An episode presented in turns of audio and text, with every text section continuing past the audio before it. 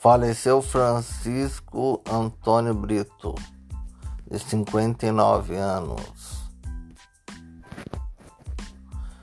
aqui em Pederneiras. A causa da morte não foi falada. Mais notícias, notícias e reportagens.